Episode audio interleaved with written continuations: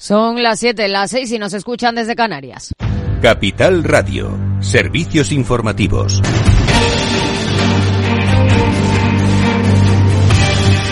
¿Qué tal? Muy buenas tardes. Bruselas investiga si el caso Coldo afecta a los fondos europeos. La Comisión Europea se ha puesto en contacto con las autoridades nacionales para que determinen si la trama, que asciende a 53 millones de euros, afecta al presupuesto de la Unión Europea y ha remitido a la Oficina Antifraude para que lleve a cabo una investigación exhaustiva. Alrededor de ese escándalo, el exministro de Transportes, José Luis Ábalos, ha comparecido hoy para, dice, defender su honorabilidad, ya que no está acusado de nada tras el escándalo de corrupción en la compra de mascarillas que le ha sacudido. Ábalos se niega a renunciar a su escaño en el Congreso porque no está investigado en la causa judicial.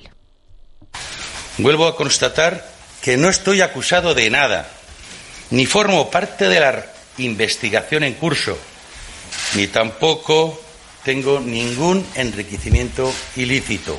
Mi gestión, en el caso que se investiga, se limitó, que no es poco, a conseguir equipos de protección lo más rápidamente posible lo más económico posible, incluyendo en ello, en ese precio, el transporte aéreo, y como consecuencia de ello, aminorando los costes, aminorar también las posibles comisiones de los intermediarios.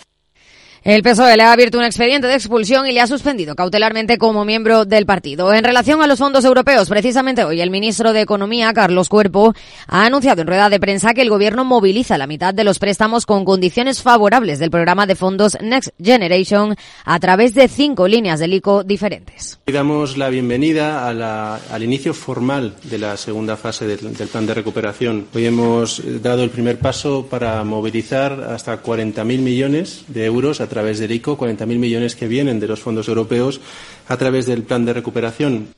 Una de las principales apuestas tiene que ver con la vivienda asequible, donde van a parar hasta 4.000 millones de euros. En este sentido, el índice para topar los alquileres entrará en vigor el 13 de marzo, aunque solo se aplicará a los grandes tenedores y a los nuevos contratos. El Gobierno ha dado a conocer el índice de precios de referencia, uno de los elementos más polémicos incluidos en la ley de vivienda que nace como una herramienta al servicio de las comunidades autónomas para que puedan voluntariamente declarar zonas tensionadas e intervenir el mercado del alquiler donde se superen unos niveles máximos. David Lucas secretario de Estado de Vivienda y Agenda Urbana.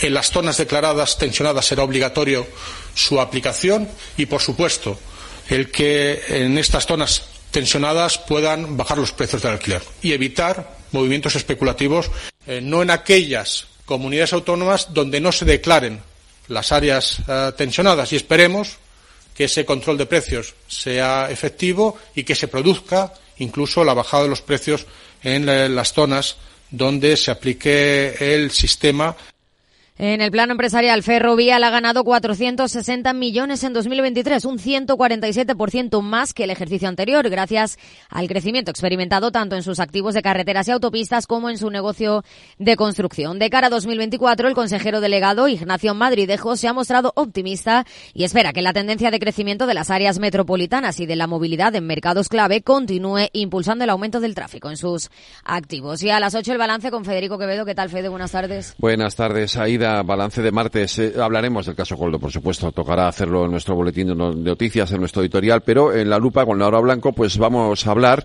de ese eh, índice de precios del alquiler que se ha puesto en marcha hoy. Tenemos eh, Transforma España con Eduardo Serra y viene, nos visita Miriam González Durantez, que es la presidenta de la Fundación España Mejor, y hablaremos de cómo se puede hacer también una mejor España con ella. Y nos vamos a preguntar para qué queremos un móvil de la mano de Pilar Rodríguez en Familias Enredadas, aquí a partir de 8. Pues a las 8 aquí en Capital Radio. Claves del mercado. El IBEX 35 cierra con caídas del 0,24% en los 10.113 puntos y se desmarca del resto de plazas europeas. Dentro del selectivo español destacan los recortes en Robi del 5,59% tras publicar resultados. También ha presentado sus cuentas Naturgy que pierde un 0,71%. Los otros valores que peor lo han hecho han sido Logista, que ha sido el farolillo rojo de la sesión por el próximo pago de un dividendo, y Melia. En el lado de los ascensos, los mejores han sido Acciona y Acerinox. Si miramos a Wall Street, tono negativo, el Dow Jones cediendo un 0,39% en los 38.917 puntos, el S&P 500 con recortes del 0,13% y el Nasdaq sin apenas movimiento del 0,06% en los 15.966 puntos. Muy buenas tardes.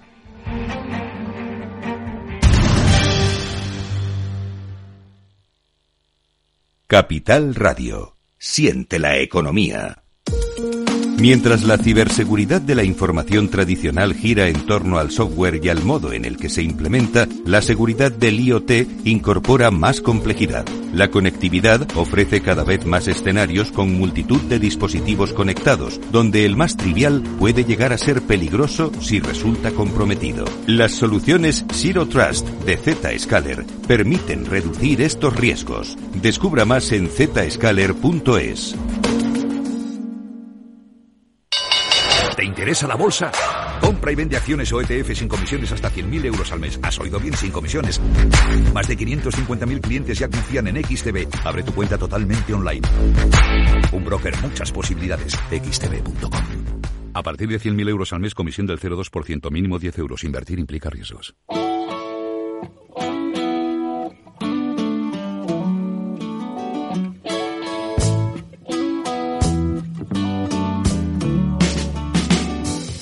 Después del trabajo, After Work, con Eduardo Castillo, Capital Radio.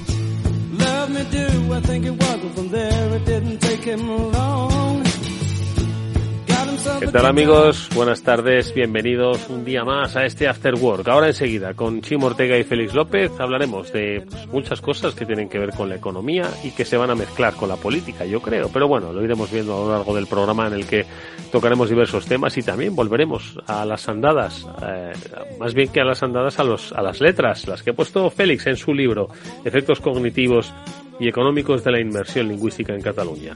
Lo comentaremos este y muchos otros temas aquí en el Afterwork. Venga, vamos a empezar.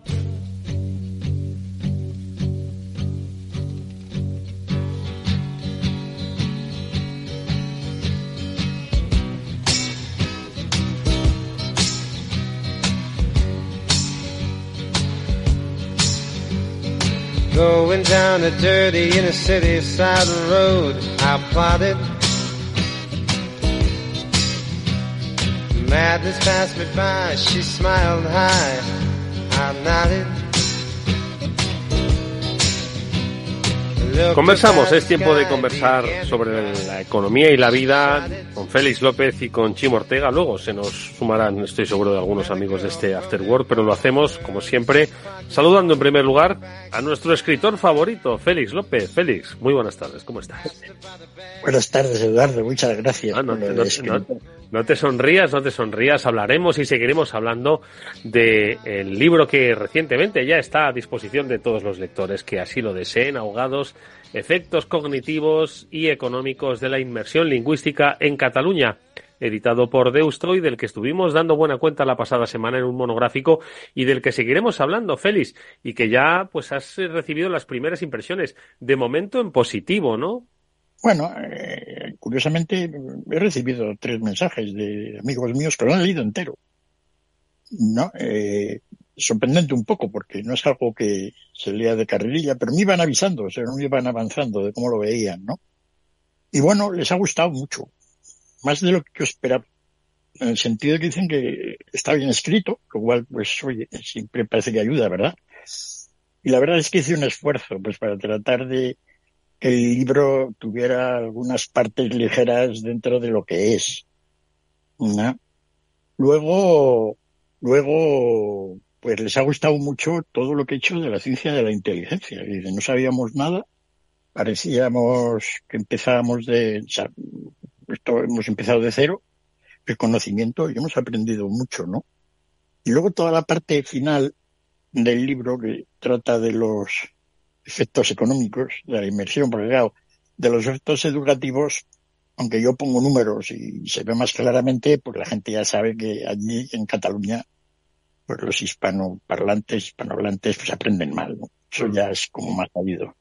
Pero evaluar económicamente todo eso y lo que supone para Cataluña, pues les ha dejado impresionado. Claro, es un poco lo mío, ¿no? Mi fuerte, ¿no? Pues oye, coger un tema y evaluarlo económicamente. fíjate, de todas formas, espera un momentito que voy a saludar a Chimo Ortega, que también le tengo escuchando atentamente esta primera valoración sobre el libro en librerías. Chimo, buenas tardes. Chimo, ¿no nos escuchas? No, no sé si nos escuchas, Chimo. Sí, es que, hola Eduardo Castillo, es que me, me estaba creciendo la barba de esperar que me saludara. Qué malo soy. No, porque me moría de ganas de dar la enhorabuena a Félix por el libro. Entonces me tenías aquí castigado para que no lo pudiera hacer públicamente. Félix, enhorabuena. Pedazo Gracias, de libro que has marcado, amigo. Oye, ahora tienes que leerlo, que tú eres Estoy en ello, aunque no te lo creas. Lo que pasa es que tengo la mala costumbre que empiezo los libros por el final. ¿sabes? Es una cosa que me pasó desde pequeño. Vaya, hombre, así te pasó con... Pero en las novelas es mal asunto, en este casi da igual. Pero, pero me salgo, la verdad es que mm, le he echado un ojo, te soy sincero, una leída de estas transversal, eh, y me parece, me parece muy interesante y sobre todo un punto de vista nuevo sobre una realidad que está pasando, que es la, el impacto económico que esto tiene. Sí, de todas Sí. formas, de todas formas, fijaos yo, es decir, es un, es un tema yo creo que apasionante y creo que está muy sustentado, ¿no? Sin embargo, tiene un profundo calado y una compleja resolución. Es decir, al final, eh, la generación de riqueza en Cataluña se produce pues cuando un cataloparlante de, de, de, lengua materna pues se educa en catalán y entonces pues desarrolla unas habilidades cognitivas que le permiten pues a futuro pues ser productivo y crear riqueza, ¿no?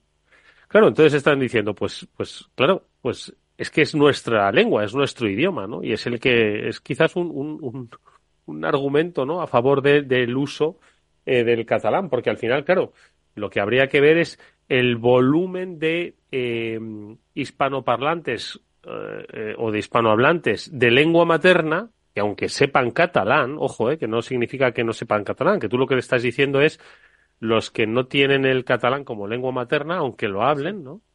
Eh, conocer el volumen de alumnos o de estudiantes, ¿no? Que eh, viven la inmersión lingüística porque ellos son su lengua materna no es el catalán, ¿no? Yo no sé si eso lo has llegado a calcular o si has llegado a calcular, Félix, en, en cifras. claro, eso es lo, pri- lo primero, ¿no? Que se calcula. En Cataluña, quitando los extranjeros, que no tienen como lengua el español, como hispanohablantes, incluyó a los inmigrantes de, de origen de Sudamérica, ¿no?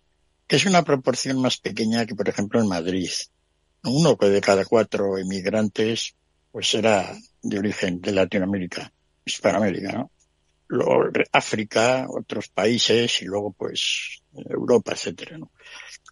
Total que, que sí he calculado, ¿no? En, en- en Cataluña más o menos, aunque las cifras oscilan un poco, de todo ese grupo hispanoparlante o hispanohablante y catalanohablante, como un 60% son hispanohablantes, su mayoría.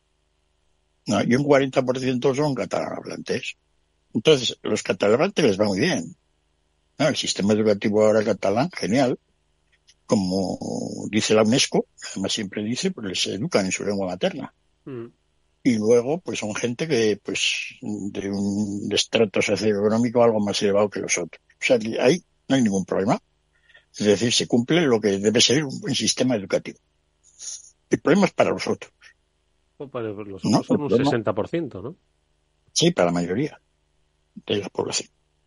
Entonces esa gente pues está sometido pues, a un sistema extraño de educación que, que evalúo bien en el libro, veo lo que ocurre en otros países que también gen- la gente no es educada en el sistema materno y siempre es un desastre, ¿no? Y además, en realidad, si se ve objetivamente, yo no he descubierto nada nuevo. La UNESCO, que es la mayor autoridad mundial en educación, lleva diciendo esto hace 70 años. ¿no? Y pa- lanzando informes y, y, y- y diciendo, mira, estos son los informes que avalan lo que yo digo. Claro, yo me he leído más de 30 papers sesudos de investigadores por todo el mundo, en África, en, su- en el sudeste asiático, en todos los países, ¿no? Donde hay enseñanza en lenguaje no materno. Y todos dicen lo mismo. En ningún sitio he leído yo que cuando te escolarizan en el lenguaje no materno mejoras. No, todo es un desastre. ¿no?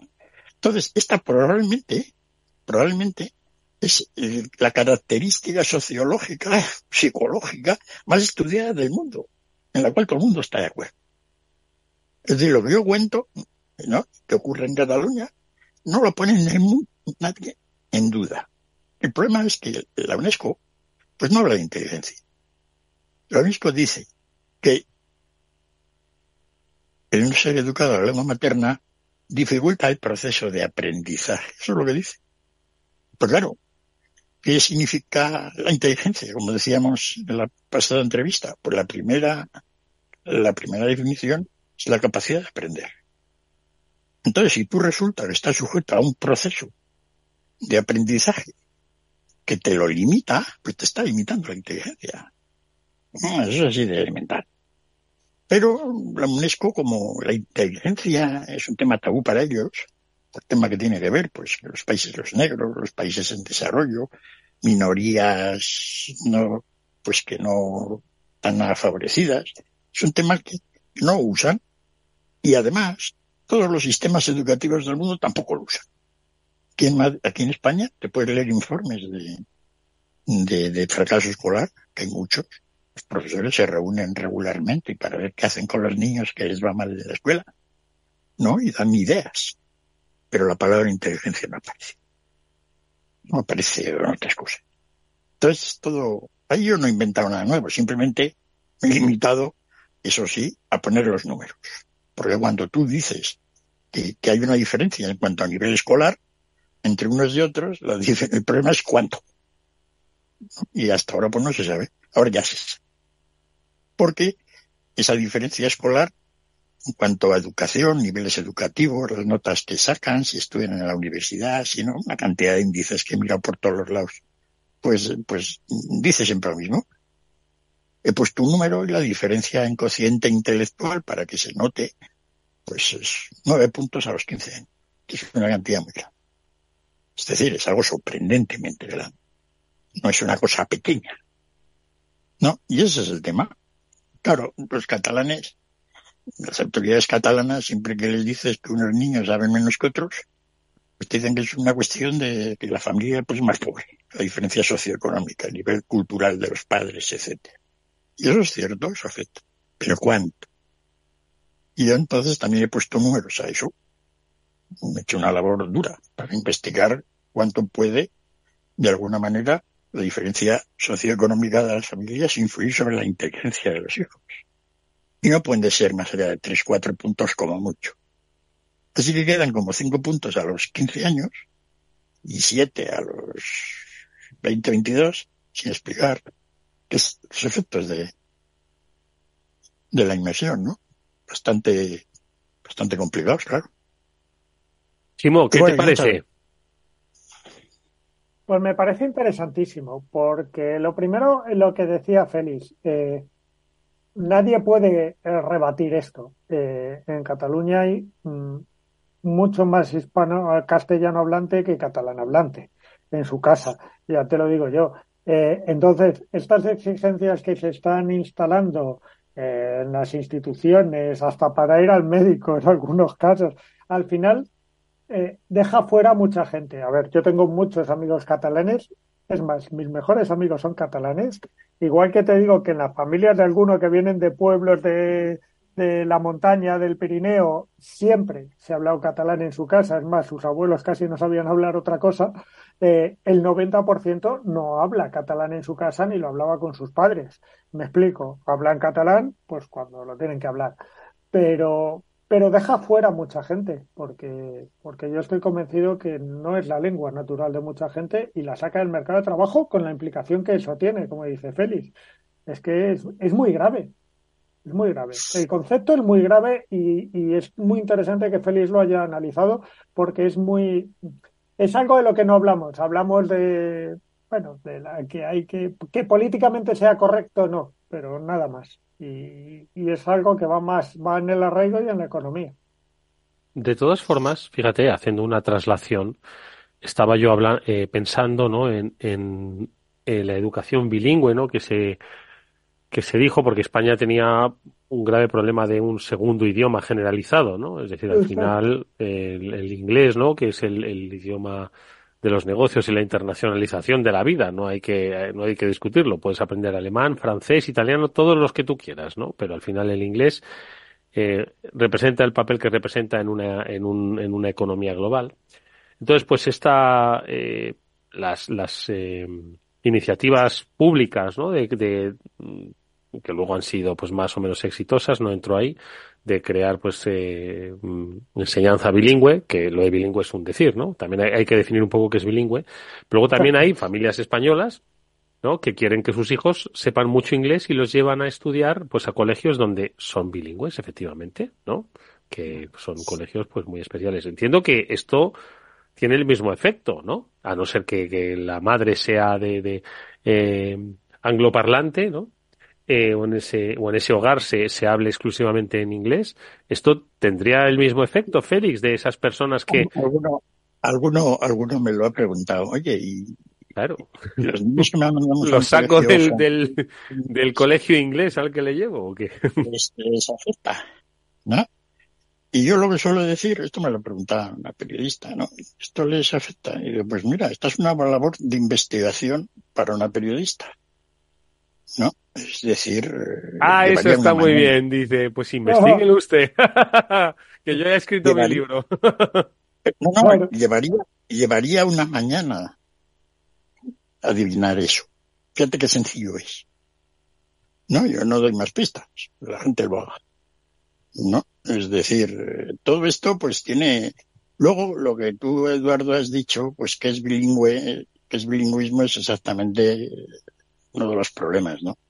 En Cataluña, toda la gente, incluso los estudiantes hispanoparlantes que han terminado, incluso han sido universitarios, pues están como agradecidos de ser bilingües.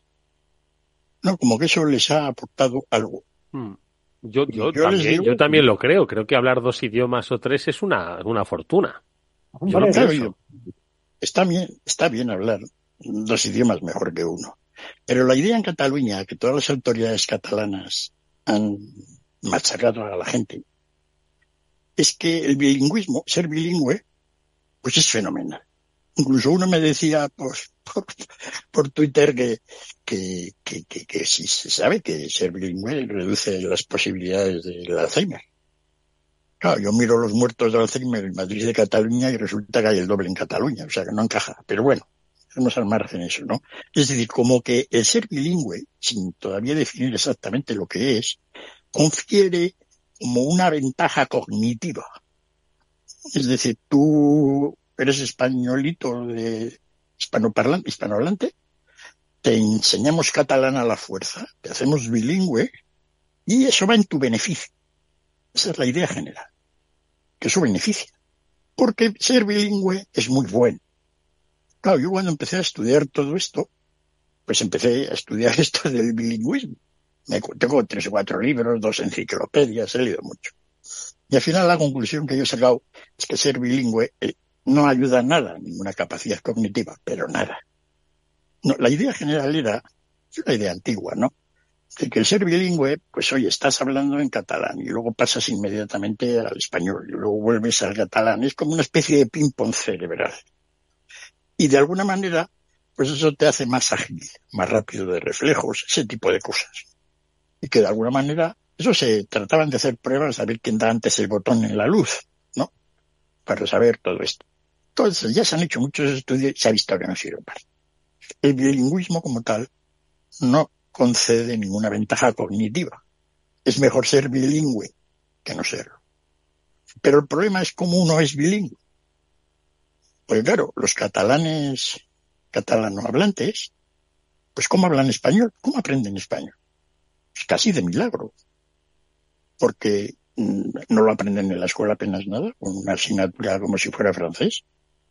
Y en su casa y sus amigos pues hablan en catalán. Y sin embargo terminan hablando español. Pues oye, bien, ¿no? ¿Cómo lo aprenden?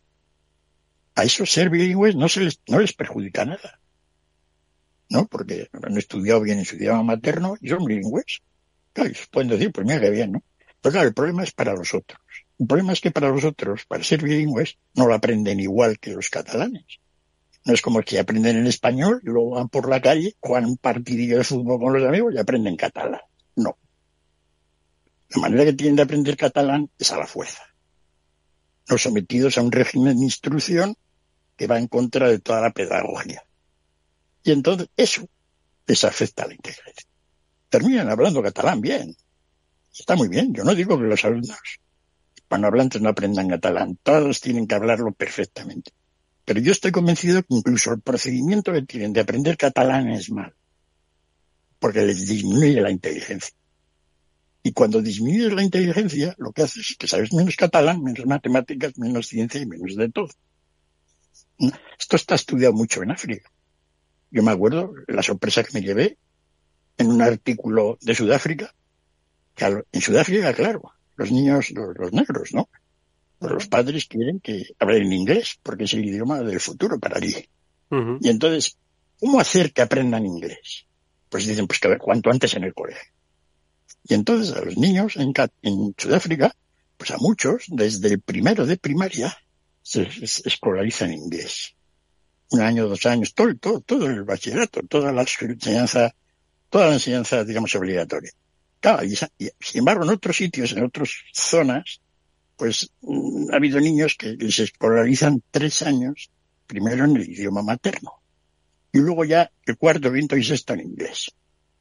Pues ha demostrado que estos segundos niños, en el séptimo año de, a los diez años, séptimo, octavo, en el quinto o sexto año de, primaria, saben más inglés, inglés, ¿eh? que los que han estado escolarizados en inglés. Pero eso es en toda África. Esto que te estoy contando ocurre en casi todo. Los niños escolarizados desde un inicio en el idioma que no es el materno aprenden peor ese idioma que aquellos que empiezan a aprenderlo mucho más tarde realmente sorprendente, ¿verdad? Mm. Yo cuando lo vi, digo, esto no puede ser. Pero todas las pruebas son así. E incluso ya a partir de más años. Han hecho pruebas en Nigeria, en Ileif, etcétera. Gente que yo conozco. Y entonces, bueno, pues efectivamente, fíjate hasta qué punto debe ser malo para el cerebro no estar escolarizado en un idioma que no es el materno, que resulta que después de estudiar en inglés toda la enseñanza, digamos, obligatoria, sabes el inglés peor que los que no lo han estudiado de una manera tan formal. Sorprendente. Claro, si eso ocurre con el idioma, ¿qué ocurrirá con las matemáticas, verdad? Ciencia. Y se nota, todos esos estudiantes escolarizados en un idioma que es el materno tienen peores notas en todo. Hasta cantan peor. O sea que esa es la situación de, dramática. No, a mí me, a mí me, me impresiona, pero ¿por qué? Eh, bueno, pues es la pregunta de siempre, me vais a perdonar, no quiero ser pesado, pero ¿por qué la gente que decide no piensa estas cosas? O sea, y no se informa antes de decidir. Hombre, eh, pero porque, porque, claro, es que no, no hemos escuchado a Félix y aún así, Fíjate, estás escuchando a Félix, ¿no? Con la estadística en la mano, ¿no? Pero, pero el aprendizaje de una segunda lengua sigue siendo, incluso con la estadística en la mano, algo eh, que es un sumatorio, es decir, aprendes pues más idiomas, ¿no? Es decir, fíjate, los que conocen dos, tres idiomas, ¿no? o los que se dedican profesionalmente, ¿no? A, a la traducción, ¿no? A través de su conocimiento de las diferentes filologías, ¿no? Pues yo sigo pensando que es una ventaja, ¿no? Nadie va a pensar, bueno, es una ventaja. Supongo que lo que Félix pone en cuestión es la forma en la que se adquiere ese otro idioma y las consecuencias de su adquisición, ¿no? Claro, es decir, si nadie duda que es mejor saber inglés que no. Pero si realmente para aprender inglés te tienen que escolarizar desde pues, la primaria, o antes incluso, preescolar, como se hace ahora, ¿no? en inglés y tú luego vas a casa y hablas con tus padres en español, con tus amigos en español, pues el procedimiento aprendes inglés, no hay duda. Pero, pero no te beneficia nada en la vida. Pierdes inteligencia seguro. Y es, no, no, continúa, Ten en cuenta que además, ten en cuenta además que la gente que, que, por ejemplo, va a un colegio inglés o francés, pues es gente que es de familia como de más medios, ¿verdad? Sí. De alguna manera, toda esa gente, si hay problemas educativos, pues pone los medios para mejorarlos. Profesores privados, todo ese tipo de cosas, ¿no? Y además el estudiante en sí, porque el padre pues tiene más formación normalmente, son padres universitarios, etcétera, eso confiere una ventaja. ¿no? Con lo cual se les nota menos cuando estudian, pues el deterioro que supone ser escolarizado, digamos, irregularmente. Mm. Pero los efectos son seguros. ¿no? Y no solo eso, ya lo he comentado con mucha gente, ¿no? Tiene ya experiencia en esto. Es decir, es una investigación para un periodista sencilla de hacer. ¿no? Entonces, pues bueno, tampoco voy a tocar todos los palos ni meterme en muchos charcos, ¿no? Bastante estoy contando esto. Pero ya, es un ya te has problema. metido en unos cuantos, Félix, sí. Eh, ya bueno, se- segui- seguiremos hablando, ¿eh? porque es un tema yo creo muy interesante y además estoy seguro de que podemos encontrar eh, alguna voz que disienta ¿no? de eh, la teoría eh, y la propuesta estadística de, de Félix y estoy seguro de que puede surgir un, un debate muy, muy interesante. De momento nosotros eh, vamos a, a- tocar otros temas también, ¿vale? Si os parece, vamos a hacer antes una brevísima pausa y seguiremos hablando, ¿eh? Porque son muchas páginas, son, es muchos años de trabajo el que tiene detrás Félix y, y unas conclusiones interesantísimas que, ojo, que ya le estáis escuchando, desmontan muchas creencias sobre la educación, ¿de acuerdo? Y las capacidades, ¿no? Todas vinculadas al desarrollo cognitivo, es decir, a la inteligencia y luego pues a su impacto, ojo, en el crecimiento de las economías, ¿no? Cuanto más eh, desarrollo cognitivo, cuanto más listos somos, más crecemos. Bueno, pues eh, seguiremos hablando. Pero bueno, no os vayáis, que enseguida eh, vamos a tocar otros temas, como el de la pobreza, ojo. Yo creo que también está vinculado, ¿no? Pero estos son los indicadores que ya están sobre la mesa y que dicen que, estamos en un momento, en un momento complicado. Venga, lo comentamos ahora. Te sientes atraído por invertir pero no sabes por dónde empezar. XTB, el broker líder en el mercado europeo con más de 500.000 clientes, pone a tu disposición la mejor oferta del mercado. Ninguna comisión en la compra y venta de acciones y ETFs de todo el mundo hasta 100.000 euros mensuales.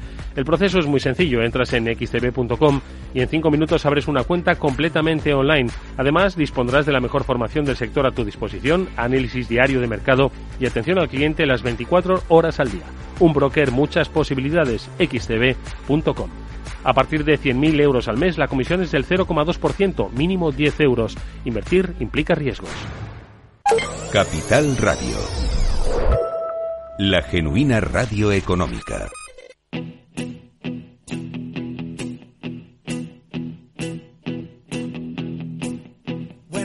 En Capital Radio, After Work, con Eduardo Castillo.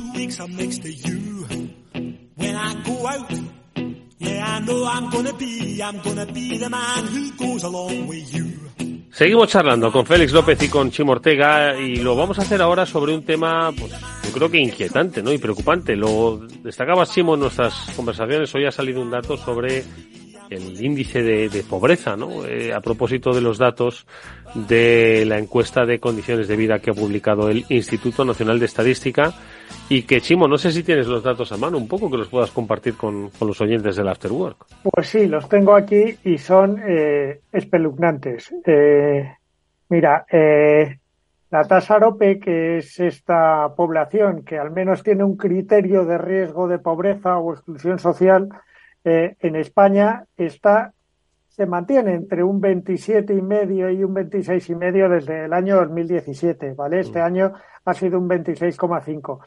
Eh, pero, el, pero el riesgo de pobreza ya propiamente hablando es una de cada cinco personas, es decir, es el 20% de la población. Eh, ¿Y qué pasa? Pues que esto se va incrementando. Eh, porque si seguimos indagando ya no es un riesgo, es una carencia material y social severa de recursos, este es el dato más alarmante. Porque si en 2019, año pre-crisis, pre-todo, pre-COVID, pre lo que queráis, el último año con el que se comparan muchas cosas, muchos datos económicos, esta carencia material o social era del 7,7%, ahora estamos en un 9%. Es decir, durante la pandemia aumentó al 8,5, al 8,3, pero desde 2014 no estábamos en tasas como estas. Nos lo deberíamos hacer mirar porque eh, no es una buena no es una buena solución cuando en teoría hay un menor menor demanda de empleo o ha crecido o ha decrecido un poco eh, el paro, con lo cual deberíamos mm, ver que a lo mejor la riqueza está siendo mal distribuida como primera lectura, pero yo lo que lo que quiero es que Félix nos haga una lectura de esto porque es que la verdad que, que el porcentaje de población esté en un 9%, es decir, casi una de cada diez personas, cuando el año pasado estaba en el 7,7, algo está pasando en la economía. Eh, Félix, eh, por apuntar lo que dice Chimo, la carencia material severa, pues indican las, los, los, eh, las lecturas ¿no? desarrolladas a propósito del, del informe, es que, por ejemplo, entre otras cuestiones, ponen eh, algunos ejemplos, que el 33% de la población española no se pudo ir de vacaciones al menos una semana al año, o que un 6,4% no se puede permitir comer carne, pollo o pescado al menos cada dos días. Estos son datos un poco que quizás más entendemos, ¿no? Porque todos queremos ir de vacaciones y todos y todos queremos no solo comer bien, sino comer de manera equilibrada. ¿Qué te parece, Félix? Sí, no, la verdad es que en España, pues, eh, somos pobres, quiero decir.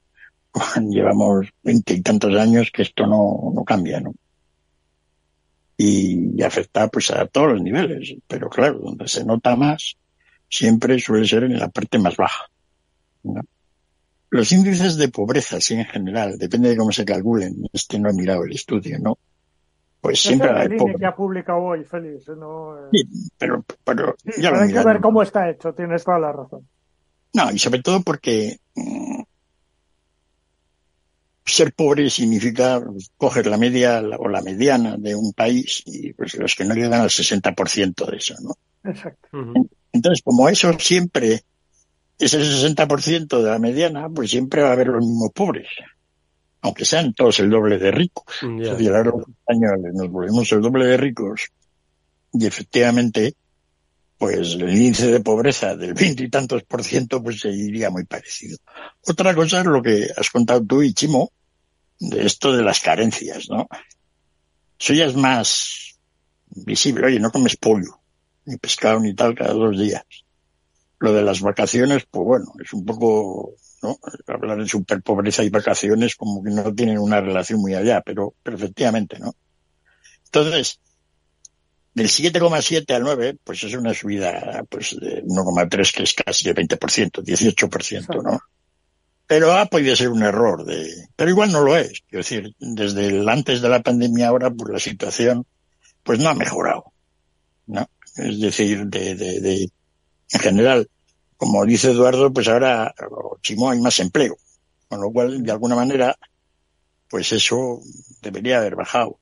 Pero el mayor empleo que se genera en España cuando se sube algo, pues ya sabemos que, pues que no es el empleo de mucho dinero. ¿No? Incluso gente que tiene un empleo, pues oye, las vacaciones pues, en el pueblo, ¿no? Y ojalá, ¿no? Quiero decir, ese es un procedimiento como hacíamos todos hace 50 años, ¿no? Pero, pero bueno, es así, ¿no? El mayor problema de todo esto es que se nota por ahí, pero es el problema general de la economía española. Llevamos 25 años que con el desmadre macroeconómico regular que tenemos, pues aquí no. Fíjate que, volviendo un poco a los índices de escolarización y los alumnos que pasaban, en el año 2002 el 40% de los, en muchas comunidades fracasaban. No pasaban de la ESO. No, no, no, terminaban con el título de la ESO. Todo ese número de personas, de aquel entonces, pues ¿qué estarán haciendo ahora? Es decir, hemos tenido una sociedad muy mal formada. Y eso, mirando ya ahora, escarbando los datos, pues ese es un problema español muy gordo. Es decir, y bueno, uno de los muchos, ¿no? Entonces ahí andamos, ¿no? Es una situación que efectivamente dices, bueno, ¿y cómo se soluciona eso? ¿Cómo solucionamos esto? Bueno, pues primero, pues, pues con unos programas de redistribución de la renta, ¿no? Pero eso llega hasta un límite, se redistribuye mucho en el mundo, ¿no? Es decir, la labor de redistribución parece que no, pero a, a, mí ha habido años que el Estado se ha llevado el 55% de los ingresos, ¿no? Mm. Y eso pues se lo dan a otros, ¿no? espero que ahora con la jubilación algún día pues ya cambie un poco la situación, empiece a recibir. Pero hay mucha redistribución. Y en España tenemos un problema adicional, para no, que es que no tenemos ricos. No es un país pues, de pobres ricos. Siempre lo hemos contado aquí, ¿verdad? Es decir, es un país que quitas a nada, a cuatro de ellos y los demás pues son ricos, pero no, no tenemos en España el nivel de, de ingresos que tienen las clases altas de otras regiones de, Europa o del mundo. ¿no? Pues todos los que estudian en las nuevas tecnologías que ganan un pastón, ¿no? Todos los que trabajan en Google, en Amazon o yo qué sé, pues aquí no hay. ¿No? Los de Google pues ganan poco comparativamente y así todo. ¿no? Es decir, en España no solo es un problema de, de, de, de los pobres, los trabajadores de sueldos altos son muy pocos. ¿no? Entonces, soporta una carga fiscal pues muy grande, ¿no? Pues a nivel de Europa, siendo pues hoy un 40% más pobres, soportamos proporcionalmente a los ingresos mucho más, ¿no? Y es un poco la situación, ¿no? Se va manteniendo, pero si te das cuenta, no hay ningún horizonte que veas, oye, mira esto cómo va a cambiar. ¿No? Teníamos que empezar, pues, una vez que nos está hablando del sistema educativo, cómo solucionar eso. Porque es un poco la clave de todo ello. Es decir, no es una cosa para solucionar el problema ahora, pero al menos dentro de 20 años, ¿no? No se hace nada. Claro, es que es, es complicado, ¿no? Es complicado eh, identificar algo que nos haga ser más ricos a todos, ¿no? Exacto. Eh, cuando, cuando estábamos con la burbuja inmobiliaria éramos todos más ricos, ¿no, Félix? Eh, Eso nos hizo ricos no. a todos. Bueno, a mí no, ¿eh? pero vamos, yo hablo del todos como en plan sociedad, La generalidad. la generalidad. Se, ha entendido mal toda la parte de la burbuja. Es decir, con la mayor burbuja inmobiliaria de la historia. ¿No? Salvo la China ahora, pero nosotros tenemos ese, los irlandeses, pero son cosa pequeña, ¿no? Es decir, la mayor burbuja inmobiliaria de la historia desde la época de los romanos. ¿No? Con el mayor crecimiento del crédito al sector privado, básicamente el crédito a las promotoras para comprar suelos, etcétera, ¿no? Y bueno, y a la gente para comprar esos pisos. España solo crecía al 4%. Es decir, no crecimos. Les iba todo el dinero por las importaciones. La gente vendía el terreno, se hacía una promoción inmobiliaria y se compraban Audi. ¿Quién ha sido el beneficiario, beneficiario del, de un español del ladrillo? Pues Alemania. Y los fabricantes de Audi y Mercedes y todo ese tipo de cosas. Ahí se iba el dinero. Llegamos a tener el 10% en la balanza de mercancías por déficit, de déficit. El 10%. Cuando lo veías que sigue aumentando, nada. Y el Ministerio de Economía y todo esto están anchos. El crédito del sector privado empresarial, el más alto del mundo. Solo se había comparado una vez con Australia unos años antes. Es decir, los indicadores macroeconómicos de España desde el año 2004, 5, 6 eran tan nefastos que producir, que, que prever una crisis lo era, era, era, era elemental. Yo me acuerdo un día, el 2008, estaba reunido con un montón en una escuela de negocios, allí informalmente, con trabajadores de la escuela, así, administrativos, etcétera, y profesores. Y les decía, oye, vender todo ese piso. Y yo, no, me voy a comprar un piso y lo vendo, ni se te ocurra. Primero lo vendes y luego lo compras. Porque mucha gente, pues, se compró un piso, pensaba venderlo, tardó y ya le llevó mala historia. Entonces aquello fue todo nefasto. Es decir, cuando tú, y lo mismo que la situación económica desde el año 89-90 al, al 1900, al, perdón, del 89 al 90 al 94-95. Y se clama al cielo la que se organizó allí. No, ya volvimos allí a tener un paro del 25%. Luego en la crisis del 2008 al 2013, otra vez 25%. Campeones del mundo de paro dos veces. Que se dice pronto, ¿eh? Entonces, pues así estamos. Es decir, el manejo en general macroeconómico de España ha sido nefasto. Entonces estamos en la situación actual que afortunadamente no tenemos así, digamos, un super desastre a la vista. ¿no? Salvo que pues, el mercado de trabajo no es el que nos cuentan. No, la deuda pues sigue subiendo, pero no aumenta respecto al PIB, pero como ha habido inflación, pues la deuda vale menos. El déficit por la balanza de pagos ya no existe, lo cual es lo mejor porque las dos crisis anteriores fueron derivadas de eso. O sea, estamos en una ahora, pues que oye, no va a haber, salvo que haya un drama mundial, pues no nos encontramos como la situación nefasta con el gobierno de Zapatero, ¿no? Que aquello era la ruina. No, ahora no parece. No, seguimos teniendo déficit. Es decir, todos los años un 4, un 5% de déficit del PIB. Pues algún día debería parar eso, ¿no? Claro, incluso con ese déficit anual, pues solo crecemos al uno y poco. No, es que si no tuviéramos ese déficit, entonces no creceríamos nada. No, es decir, es todo, es un montaje que no, no lo ves por, ¿no? Y bueno, pues ahí estamos. En cualquier caso, yo creo que los datos son son muy significativos y, como digo, un horizonte eh, complejo para ver cómo se puede dinamizar, por, que, por mucho que eh, se eh, arreglen subidas salariales a través de, de las subidas del salario mínimo interprofesional, entre la inflación y luego pues la falta de capacidad productiva, dudo mucho que podamos sostener niveles de riqueza mm, eh, sólida, ¿no? Al final tú puedes subir los, el SMI permanentemente, pero al final, pues no solo vas a encarecer los costes laborales, sino que vas a provocar un aumento de los precios, ¿no? Félix, y al final la subida se las va a comer una inflación que es también, Chimo, la que apuntan como responsable del empobrecimiento desde el año 2022 al año 2023, ¿no?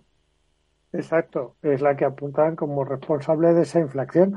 Pero yo, yo creo que es que, fíjate, yo creo que nos hace falta sentarnos a reflexionar. Pero no solo en esto, eh, eh, muchas cuestiones económicas. Mirad, voy a dar un caso de, ¿vale? La ley de movilidad sostenible, por ejemplo, se quedó parada y, y, me vuelvo a mi sector porque lo manejo mejor, ¿vale? Pero me refiero a todo. La ley de la movilidad sostenible parada por la, estaba en el Congreso en trámite y se paró por las elecciones, eh, bueno, pues durante estos meses los actores, los actores sociales han estado hablando de qué había que hacer, de mm, los sectores, las asociaciones, todo el mundo se ha llegado casi a un acuerdo. Se ha hablado con el Ministerio, el Ministerio ha sido receptivo y se ha puesto la ley de movilidad sostenible, eh, ha vuelto al Congreso en el mismo punto donde se quedó hace un año. Y todo esto que se ha hablado y que se suponía que se había hablado con el Ministerio y que había sido receptivo y que se iba a cambiar en el texto de esta ley, porque todos estaban de acuerdo, no se ha introducido. Es verdad que el trámite parlamentario permite eh, introducir enmiendas, pero ¿no hubiera sido más fácil presentarla bien? Por ejemplo, yo creo que no, no, nos estamos dejando llevar y no nos estamos parando a pensar. Y, que se cambie la, la, forma de tomar estas decisiones, Eduardo, es muy, muy difícil. Y sin que en ese cambio de forma de decisiones es muy difícil cambiar una tendencia. Y la tendencia no es buena. Insisto, es que eh, son los datos son demoledores. Es que estamos en 1,3 puntos más que el año pasado, como decía Félix, un 18% prácticamente. Félix, última cuestión sobre la pobreza. Bueno, pues que, que, que, que, es un problema gordo, ¿no? Porque da pena. Es decir, una sociedad como la española, una sociedad como la española no debería estar teniendo eso. Es cierto que tenemos unas circunstancias sobre el resto de Europa, pues, que son un poco coadyuvantes a él, ¿no? La mala educación de poca educación, no para la educación, quiero decir, pasa falta de formación de una gran parte de, la gente española. Yo antes eso no lo miraba tanto, pero ahora con todo lo que he estado aprendiendo sobre esto, pues te das cuenta, ¿no? Es decir, tenemos un nivel de formación en grandes partes de la sociedad española muy bajo y además no se está haciendo nada para mejorarlo grandemente. El otro día, pues veíamos, ya lo comentamos, ¿no? Pues eh, el mundo está perdiendo inteligencia. La educación es peor, ¿no? Los móviles, tal. Es decir, vamos hacia un futuro donde el crecer va a ser muy difícil, ¿no? Es decir, que, que salvo que haya un milagro tecnológico ¿no? y que no eh, tenga efectos nocivos para el trabajo, que no sabemos cómo puede ser eso. Pero, y luego la capacidad, digamos, institucional de todos los países del mundo occidentales, pues ha caído mucho. Ahora es muy difícil hacer nada. Puedes hacer una mina, un campo, una granja de gallinas, ¿no? es todo una carretera, es todo el mundo. ¿No? Y entonces así, pues es muy difícil avanzar. Si quieres desarrollar una política, pues como dice Chimo, pues para ¿no? todo esto que comenta, pues, pues pasan años. ¿Por qué? Pues porque la capacidad institucional está muy deteriorada. Es decir, como los países funcionan bien y de alguna manera pues solucionan el problema, pues tenemos un problema. ¿No? Y, eso es así. Y yo además no soy excesivamente optimista porque porque porque la gente porque no estamos mejorando la sociedad. Mm, es decir, no veo yo que los humanos dentro de 10 años en España seamos capaces de hacer cosas mejores que las que hacemos hoy. No lo veo. ¿No? Y como no lo veo, pues entonces no me imagino cómo vamos a ser más ricos ni cómo vamos a solucionar el problema de la gente que hemos estado hablando. ¿no? Que debería ser para una sociedad occidental avanzada pues un tema resuelto. De alguna manera, ¿no? Bueno, tenemos esos problemas ahí, tanto intratables, de gente que efectivamente pues no vive bien y que no tiene además muchos horizontes. Pero en fin, esto es un poco todo triste, o sea que tampoco. Bueno, pues a mí me gustaría, fijaos, tomar, tocar un último tema, que es eh, que lo podemos tocar con recurrencia en España y en otros países, ojo, que es el de la corrupción el de la corrupción en los, eh, en los poderes públicos o en los poderes cercanos a los poderes públicos. ¿no? Y es que, pues, de vez en cuando, pues, emergen, ¿no? Eh, casos de corrupción eh, que no obedecen a partidos ni a siglas, es personas, ¿no? Y a mí me gustaría un poco analizar, Félix, pues eso, el mundo de, de, de, la corrupción. Es decir, seguro que, que, que, hay libros, ¿no? Que hablan de la corrupción y de, y de, y de por qué se produce, ¿no? Bueno, en realidad se produce cuando uno quiere algo, algo más de lo que, de lo que puede conseguir por vías eh, más eh, complejas como es la del trabajo duro y, picar en la mina, ¿no? Pero no sé si has leído, Félix, sobre cuestiones de la corrupción, el, el, bueno, es decir, la corrupción es, es, muy amplia, ¿no? Y hay muchos, hay muchos tipos de corrupción, ¿no? Pero la que entendemos que es, pues, aprovecharse básicamente del el dinero eh, eh, no, que no necesariamente no es que lo robes, sino que te lo llevas de una manera pues ilegal, alegal o que un tribunal al final considera que no es lícita, ¿no? O que no está eh, eh contemplada en, en los procedimientos eh, normales, ¿no? Entonces, ¿has leído cosas sobre el mundo de la corrupción, Félix? Buah, yo podría dar lecciones, ¿no? Porque he vivido en países de los más corruptos del mundo, ¿no? Entonces te das cuenta de cómo funciona todo eso, ¿no? Y entonces una vez que tienes esa experiencia, pues ya vas mirando, ¿no? En España, en general, mm, no ha habido mucha corrupción comparada con lo que por el mundo podemos entender, ¿no? Eh, en España, básicamente, la corrupción grande, pero un poco en todo el mundo, siempre tenía que ver con temas inmobiliarios. No, imagino que cuando en el boom del ladrillo que hemos hablado antes, allí debía moverse los maletines, ¿no? Pero cuando eso se quita, pues ya no empieza a haber tantas cosas, ¿no? Que pueda realmente tener mucha corrupción. Los países donde hay limitaciones al comercio, licencias, etcétera, ¿no? Pues como en la India, lo que se llamaba el RAC de la India, las licencias de importación, etcétera. Pues ahí había mucha corrupción, pero una vez que, el comercio se liberaliza, pues ya ni los, los aduaneros en la mitad de los países del mundo con aranceles altos son unas instituciones totalmente corruptas. Entonces, en España, pues eso, pues no. ¿Y qué queda entonces? Pues queda básicamente dos cosas. El presupuesto público de las administraciones a todos los niveles, ayuntamientos, comunidades, Estado central, que en España no era excesivamente alto mi opinión.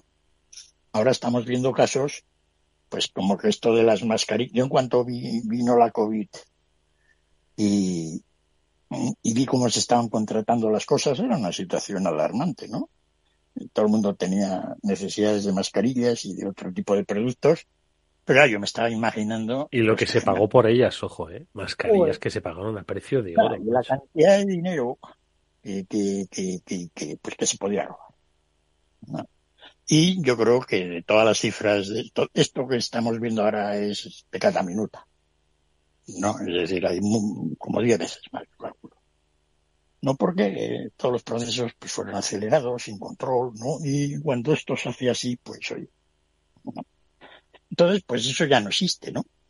Y entonces, y la otra, motivo de corrupción, pues es, digamos, la normativa. Es decir, que los políticos pues tienen capacidad de poner normativa. Y entonces gente que necesita esa normativa, pues paga por ello. ¿no? Eso en Estados Unidos es la corrupción legal. Mm. En unos países pues hay menos corrupción que en otros, tradicionalmente, pues, los países nórdicos. Pero el resto del mundo, no como yo tenía un amigo, un embajador ya murió el hombre, que tenía la experiencia que yo en los países estos, y decía, uy, si la corrupción es el duplicante de las cosas. Uno lo decía así, con una manera un poco cínica. ¿no? Si no hay corrupción, pues las cosas no se mueven.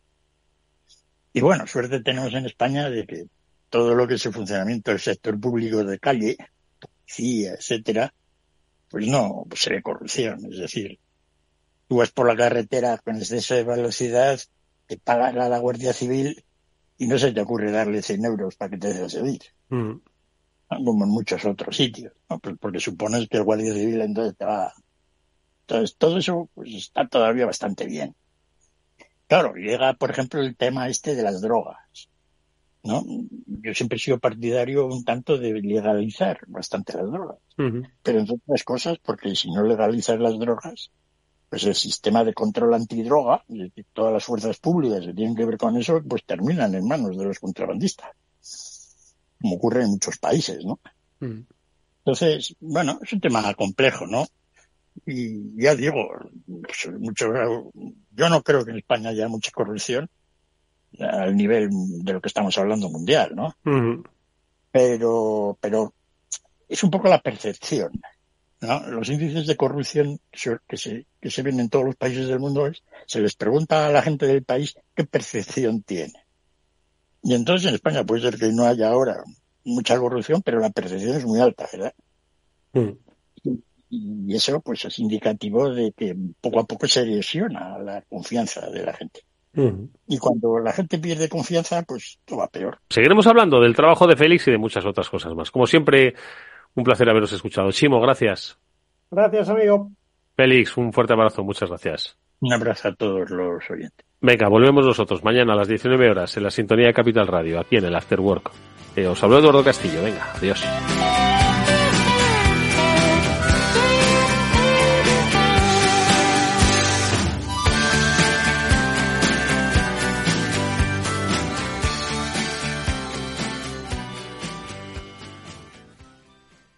¿Qué es ir más allá? Con Arval podrás llegar donde te propongas de la forma más sostenible y asegurar un mundo mejor contribuyendo a la seguridad en carretera, al futuro de las ciudades y a la calidad de vida. Ser responsable sin tener miedo al liderar el cambio. Arval, la transición energética arranca aquí. Más información en arval.es. Capital Radio Madrid, 103.2 FM, Capital Radio. Acción, emoción, pasión. Deporte en estado puro todos los días en el balance de la mano de Paco Lloret. Entre las 8 y las ocho y media de la noche, el balance de los deportes en Capital Radio. ¿Sabes cuál es el mejor dial para escuchar Capital Radio? Tu móvil. Ya tienes disponibles las versiones de iOS y Android de Capital Radio. Y si quieres escucharlas en tu coche, lo tienes muy fácil. Empareja el Bluetooth de tu coche con tu móvil o tableta, entra en la app de Capital Radio y ya lo tienes. Escucha Capital Radio en digital. Y si te preguntan qué escuchas, no lo dudes. Capital Radio